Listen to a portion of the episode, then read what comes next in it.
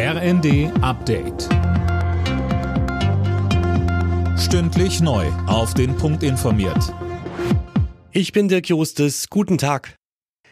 Der ukrainische Präsident Zelensky kommt morgen nach Deutschland und Frankreich. Er trifft sich mit Kanzler Scholz und Frankreichs Staatschef Macron. Philipp Rösler mit mehr. Bei dem Treffen soll auch ein Abkommen unterzeichnet werden. Darin geht es um Sicherheitsgarantien für die Zeit nach dem Krieg gegen Russland. Ein solches Abkommen gibt es auch schon mit Großbritannien. Am Wochenende ist Zelensky dann bei der Münchner Sicherheitskonferenz dabei. Da stehen unter anderem Gespräche mit US-Vizepräsidentin Harris an. Thema dürften da weitere Waffenlieferungen der Amerikaner an die Ukraine sein. Die Super Bowl-Siegesfeier der Kansas City Chiefs hat ein trauriges Ende genommen. Am Rande der Straßenparade in Kansas City fielen Schüsse. Eine Frau ist tot. Mehr als 20 weitere Menschen wurden verletzt. Was weiß man bisher, Johannes Schmidt? Nicht viel. Momentan ist unklar, ob die Schießerei überhaupt in direktem Zusammenhang mit der Parade stand. Die Polizei hat nach eigenen Angaben mehrere Verdächtige festgenommen, die nun verhört werden.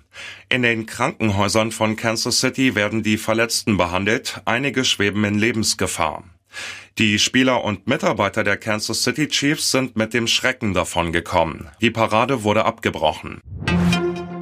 Die US-Regierung geht davon aus, dass Russland Atomwaffen ins All bringen will. Das berichten mehrere US-Medien, darunter die New York Times.